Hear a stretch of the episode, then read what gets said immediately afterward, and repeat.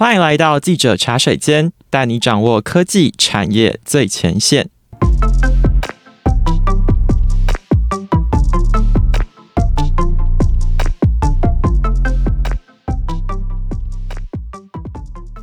大家好，欢迎大家回到记者茶水间的节目单元，我是陈轩。在每一集的节目中，我们都会邀请一位线上记者来和我们聊聊采访现场的第一手观察。今天我们邀请到的是数位时代主跑新创线的君毅。大家好，又是我君毅，这是第二次跟君毅合作了。因为呢，其实新创这个东西它很广嘛，因为它在各个产业、各个领域有不同的议题。但是近年来呢，其实有非常多人在做创业的时候，他们选择的题目是线上教育这个事业哦。那如果大家有听上礼拜我们的总编辑智仁访问海豪的执行长江前伟阿诺那一集的节目，你可以知道，其实海豪作为一个台湾发展了好几年的新创公司，他们把线上教育做得很深，也很有特色。那今天我们的节目和上礼拜会有一点点的不同，我们会延伸一些些话题，但是我们也会开枝散叶，聊得广一点。因为君毅作为一个线上记者，他跑了很多的新创公司，对于这一些线上教育的新创，他也访问过，实际走访了好几间，所以我会希望君毅可以跟我们聊一聊他在采访现场过程中实际的经验，以及他怎么样来看这一波的趋势。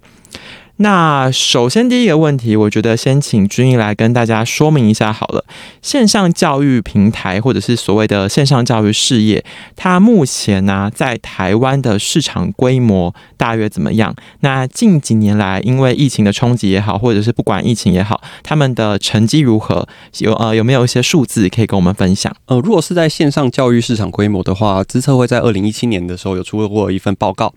那它里面提到说，台湾的线上教育市场规模大概是新台币一千亿元。那其实一千亿元是有一个有点难难难以想象的数字啦，因为像好好他们最新公布的二零二一年的营收是大概在四亿元。那最近兴起很红的知识卫星 SAT，他们告诉我的营收也大概是数亿元。那像最近可能也刚完成募资很红的 Amazing Talker，他们的年营收大概是十亿元。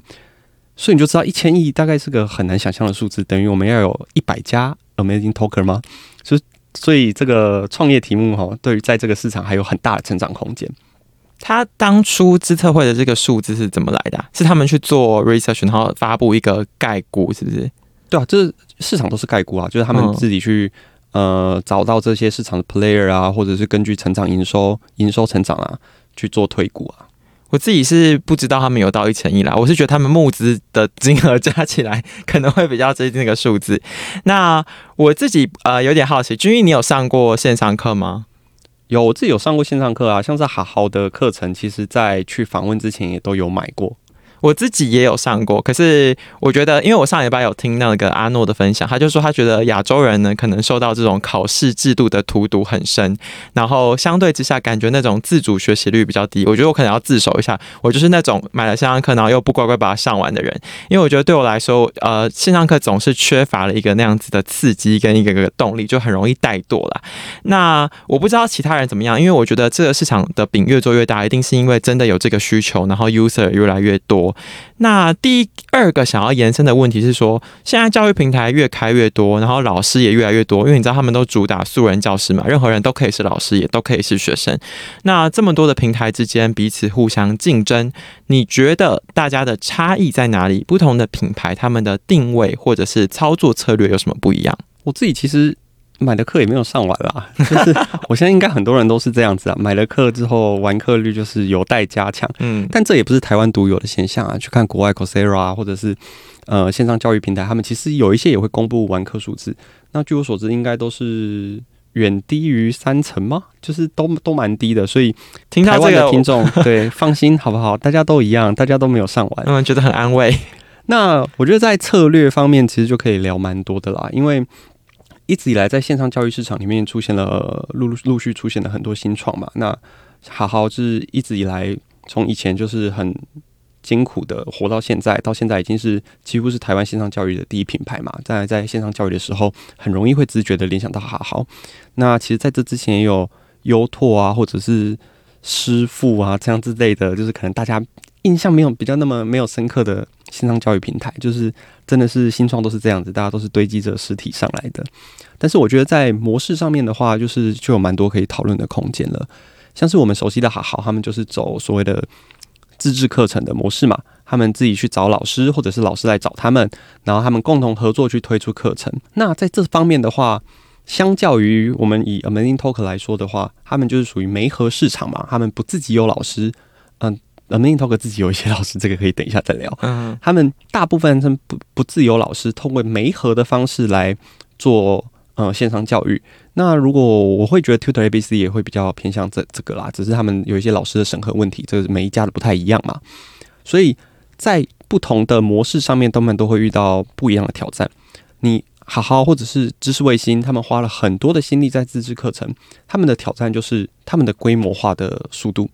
今天。其实我们如果很简略来说，五个人做一堂课，那你去算他公司有多少人，就能知道他一年能做多少课嘛。这当然是最简单、最简单的计算方式，因为每个人可能要做多于一堂课嘛。所以这个公司的人力会等同于你的产出，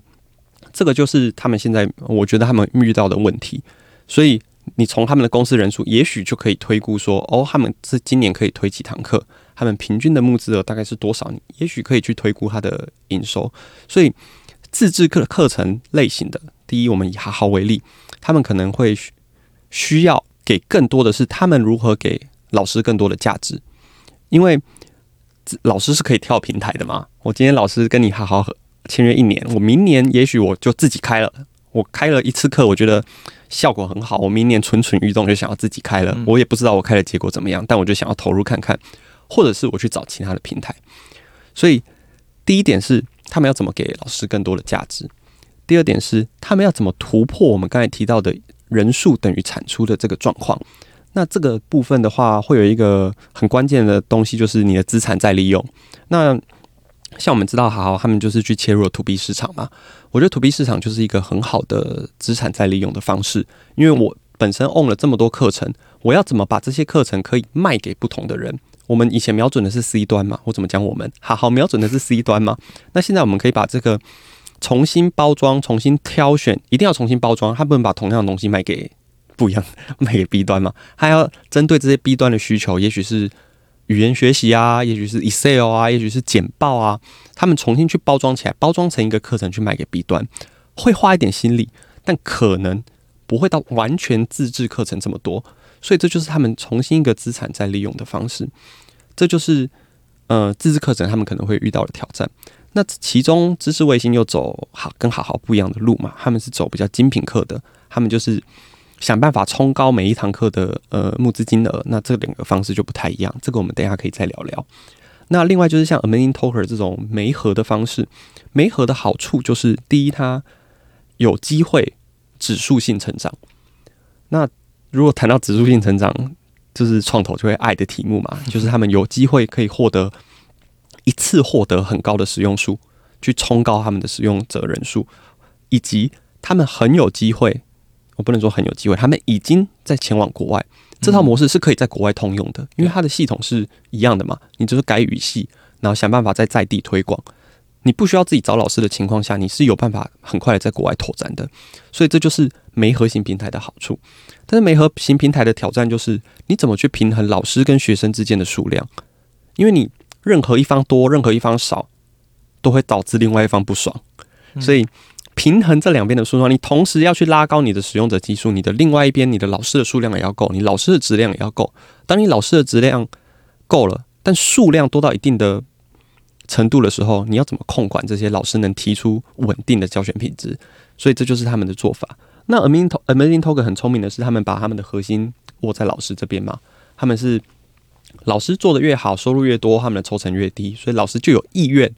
教得更好。当然，每个老师都有意愿教得更好啦，但更有意愿教得更好，因为他们有机会被抽成抽得更低嘛。所以他们自己就是业务了。当老师自己转换成业务，那我就觉得这是一个不一样的思维方式。所以。我觉得我们可以先把线上教育市场先粗分成自制课程型跟媒合型，空是从这两点来看，每个人的做法跟选择不太一样，就非常有趣。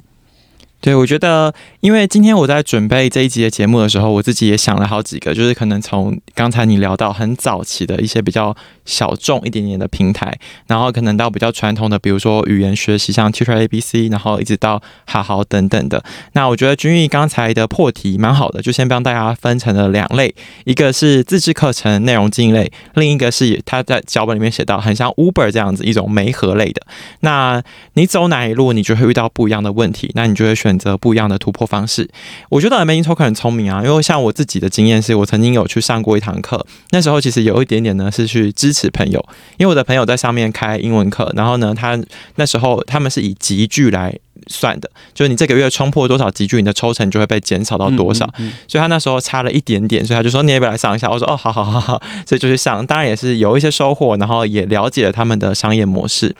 那我想要先问的第一个，我们先讲第一类好了。刚刚讲到自制内容类的。呃，你之前有跟我聊到说，自制内容类呢，其实这里面又可以细分。如果今天这个老师他本身是一个 super star，他自带流量的话，平台跟他会是一种相处方式。第二个是，如果我今天就是我陈轩默默无名的我，想要去开一堂如何录制 podcast，那如果我去找好好的话，他可能又会用另一个 sales kit 给我。那你可以稍微讲一下这两种模式它的差别在哪里吗？我觉得这是一个算是业界公认的标准啦。就如果一个老师他自带流量。那他可能自媒体很强，他的动员能力也很强，甚至他在教学方面已经很有经验了。那他就是可以跟谈到九一分的价格嘛。那另外一部分，就像陈轩刚才讲的，如果你是一个素人教师，你还没有太多的经验，那你需要比较多的协助，不管是在课程的录制、大纲上面的规划、行销上面的资源分配，你就需要仰赖平台多一点。那这个部分的抽成可能就会是五五分啊。这大致上是这两种分法比较常见。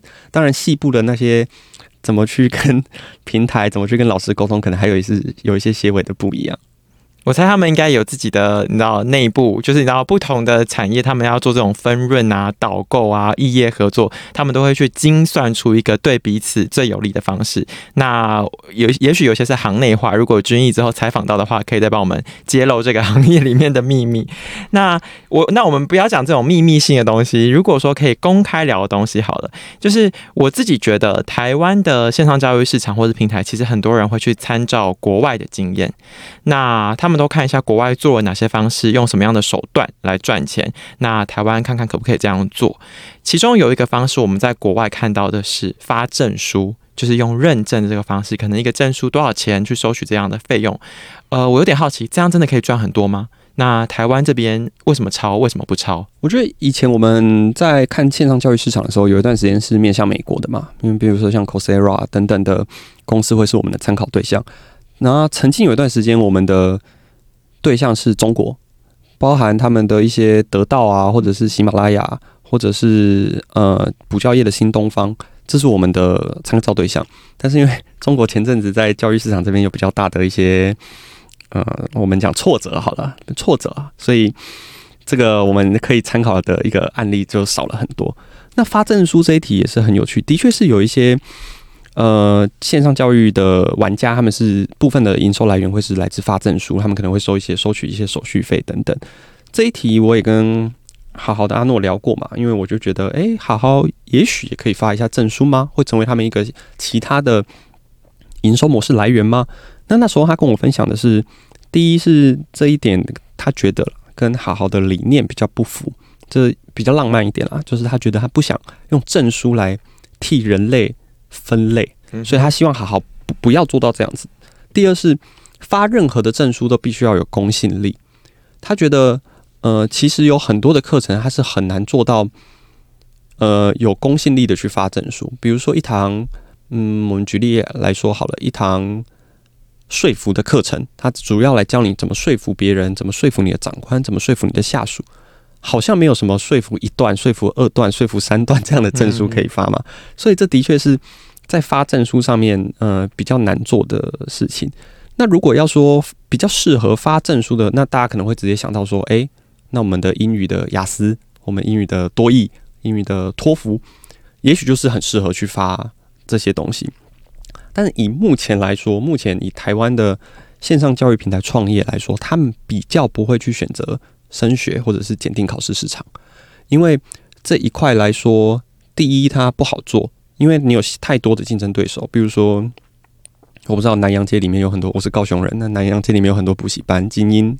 来在一家，呃，文成吧，或者是之类的，就有很多的补习班嘛。那其实有一些学生在选择考补雅思或补补托福的时候，他们甚至会 prefer 到现场去，嗯、他们觉得我都花了这么多钱了，我就是要去那边坐着才有效果。所以这一块的竞争对手其实是蛮多的，但我的确觉得儿童教育市场是有趣的。为什么？嗯、因为儿童的 lifetime value 是长的，你从小开始学，你可以小时候教他儿美，嗯，国中教他全全民那那个英检啊，英检，长大一点他要去国外念书，你可以多译雅思，所以儿童的那个是长的，但是儿童就更难做了，因为你儿童做生意的人虽然是儿童，但其实是爸妈，嗯，你要说服的人其实是爸妈，你要说服爸妈掏钱，那他的难点是难在，我觉得很有趣，你要怎么让小孩坐在你的电脑前面上线上教育市场，嗯、所以你的老师真的是要会说学逗唱啦，我觉得这很好玩。哦，我这我又想到一件事情，就是像是围棋棋手黑佳佳，他最近就是也不是最近，前阵子就是开了他个人的围棋课程嘛。那他一直跟我提到一个很有趣的点，就是他没有办法留住小孩子，因为他们的围棋课程在一开始播给小孩的时候会播一个动画片，嗯，那播完动画片之后，换到黑佳佳要开始讲，小孩就走了，小孩就走了。我就觉得这些小朋友真是。不懂这个黑佳佳老师的魅力，你知道吗？那个是大人，大人。所以儿童这个是绝对是一个很有趣的市场。嗯，那我觉得未来也是很有机会可以看到更多的线上教育呃玩家去切入这个儿童市场。那另外一个，我们刚才都聊聊到发展书，我觉得也有另外一个可以聊的，就是怎么去创造更多的不同的营收或者是商业模式。那这边就是我个人的看法啦，我没有跟任何人聊过，就是我自己在这边的观察。嗯、第一是我觉得，就是走经济的 MCN 的模式是蛮有趣的，因为你当你的老师，如果你是自制自制课程类型的话，你手上拥有这些老师，你怎么去帮他创造更多的价值，会是你的目标。你要不要稍微跟大家解释一下 MCN？哦，就是经济啦，讲简单一点，就是我们把它想象成艺人经济，比如说我们很多的 YouTuber。他们虽然都是个体户嘛，他们有一些会属于某一些经纪公司。嗯，你会就会问说，这其实跟 YouTuber 有点像。你会问说，诶，我自己接案就好啦，我干嘛还要一个经纪公司？但经纪公司能带给你的，也许是更稳定的案源，或者是它背后有一套逻辑，有一套分析系统，可以告诉你，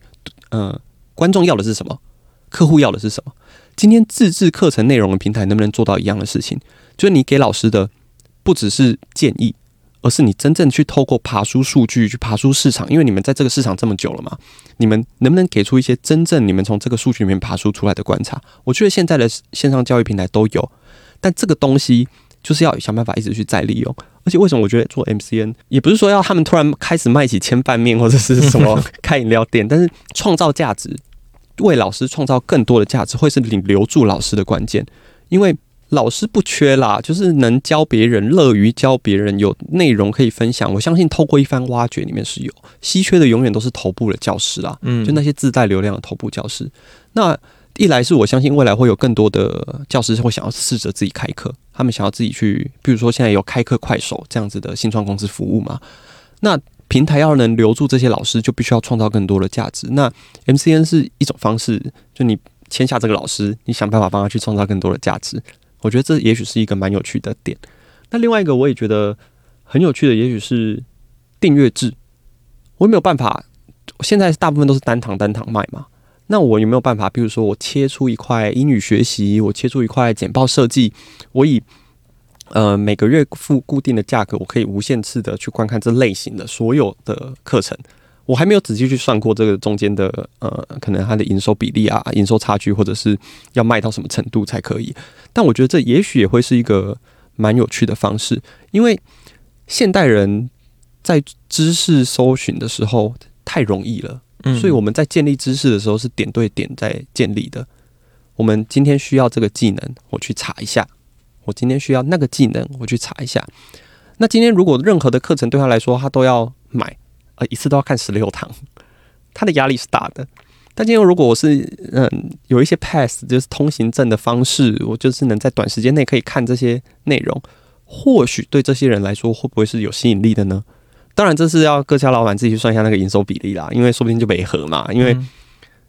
一个东西没有人做，要么就是我是第一个想到的，要么就是全部人都想到了嘛。所以我觉得这也很有趣。就是我自己在看这一块的时候，就是我自己会常常会去想说，诶，还有什么方式？还有什么方式去可以去做到更多的营收？其实君毅刚才提到的这两路，就是不管是做经济类型的，或者是做订阅制的，我相信各家业者应该都会有自己的思考，他们已经都想过了。对，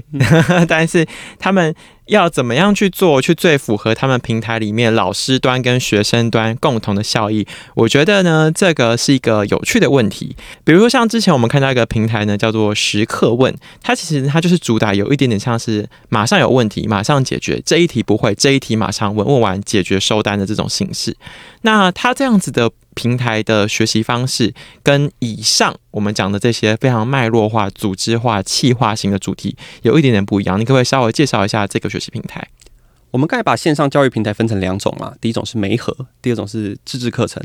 那 SnapAsk 哈时刻问它就是两种都有做。他们在媒合这端做的是解题。我今天一题数学有问题，我解不出来，我可能国中生、高中生解不出来，我可以拍下来，然后马上可以帮我媒合老师，一个清大老师，一个台大老师，一个交大的老师。不是老师，是学生，但他们在这里当老师，他们可以赚零用钱吗？来帮我解这一题。那因为他们可能也才刚考完，所以印象都很深刻啊，所以很能知道说现在学生在想什么。那这种模式呢，媒合的模式就是有我们刚才的优点嘛，它就是可以快速的拓展。所以时刻文在台湾、香港跟东南亚都拓展得很快，